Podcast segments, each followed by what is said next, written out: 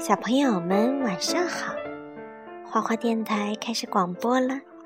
今天晚上呢，果妈接着给大家讲神奇校车气候大挑战的下半部分。怎样才能阻阻止全球变暖呢？我们上一集讲到这里了。为什么地球会变暖？蒂姆的笔记：人类在地球上生活了大约十万年。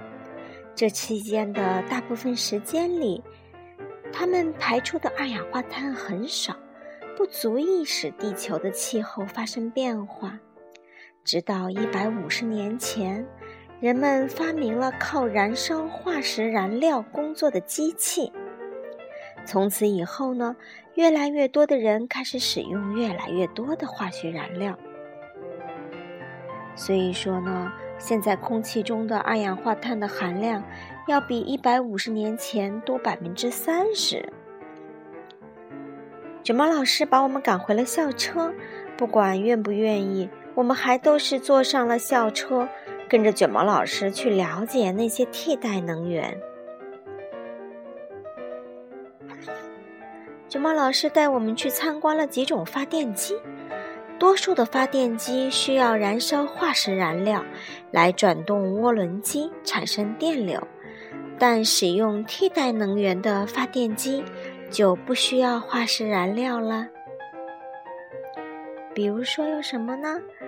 有水力发电厂，有地热发电厂，还有核电厂。在郊外，我们看到另一种发电的方法。风车用风能发电，一大片的风车呀，在风中哗哗地转动着。卷毛老师说，一切运动都带有能量，而能量呢，就可以变成电，因此风也可以用来发电。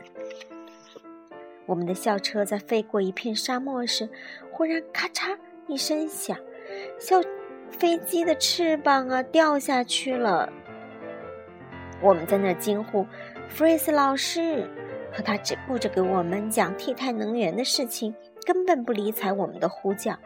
他正指着我们正下方一个巨大的太阳能发电机，滔滔不绝地讲着：“太阳光照射到镜面上，镜面聚集起热能，水受热沸腾。”然后蒸汽转动了涡轮，产生了电，再把电输送给用户。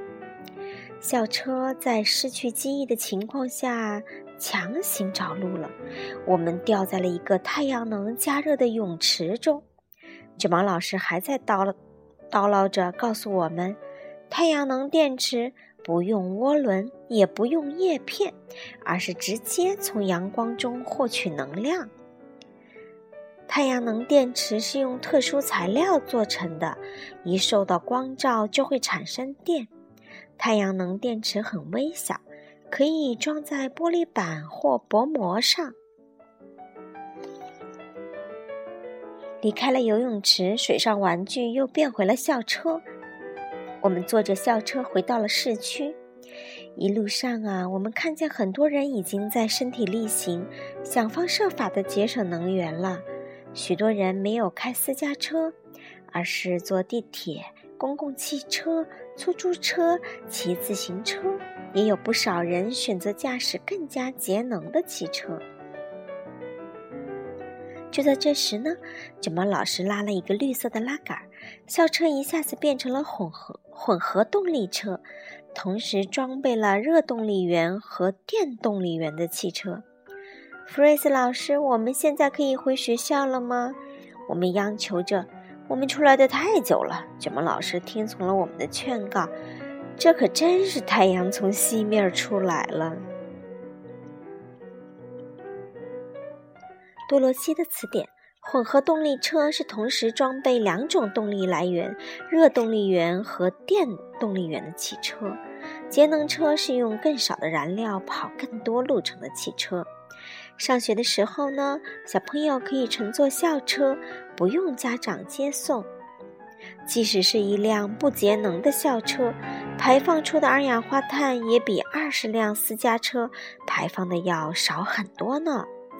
停车等候的时候，可以请司机熄火，关掉发动机。我们回来了，卷毛老师大声宣布，把校车停在了停车场。我们又戴上了显微眼镜。呀，这里到处都是温室气体啊！我们必须从现在就开始节约能源了。卷毛老师高声唱着：“环保，环保，环保，回收，回收，回收。我们要用背面，节约用纸。然后呢，要把空的。”颜料瓶啊，旧的报纸呀，都收集起来，把废物再处理，循环使用，积少成多。每收集一千克、一千千克的易拉罐，所节约的能源呀，就可以给一户中型家庭提供十年的暖气。我们行动了起来，先从改变我们的校园开始。这里有许多地方需要改进，然后呢，我们给市长打了电话，还给总统写了信。很多电器即使关上时也在消耗电能。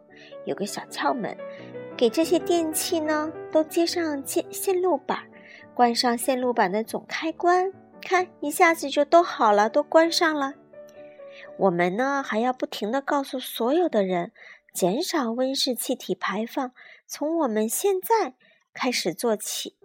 不要长时间的开着冰箱门，购买有环保标志的电器，购买简单包装的产品，尽量的选择本地产品，节省包装和运输，使用布制的购物袋，尽量少买瓶装水，自然的晾干衣物，不要使用烘干机。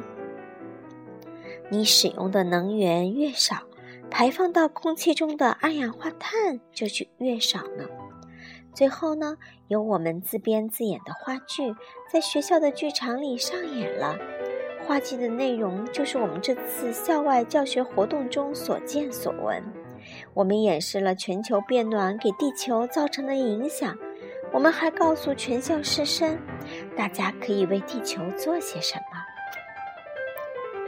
哇，你们相信吗？电视台找到了我们，我们就要上电视了。我们把全校都动员起来，让全体市民都参与了。快快行动吧！在夏天，请大人把空空调调高一度；在冬天，请大人把暖气调低一度。放学时，我们问卷毛老师。弗瑞斯老师，地球真的会没事吗？他回答说：“我希望如此。每个人、每个城市、每个国家都要行动起来，一起努力，这是我们唯一的出路。现在，而不是一会儿再说。我们在旅行时见到了很多替代能源，人们已经开始生产和利用这些能源。”但是呢，它们还没有被充分的利用，所以我们要多选替代能源，少排温室气体。好啦，今天的故事讲完了，小朋友们要记住，我们要环保，要绿色。好了，希望大家喜欢这个故事，大家晚安。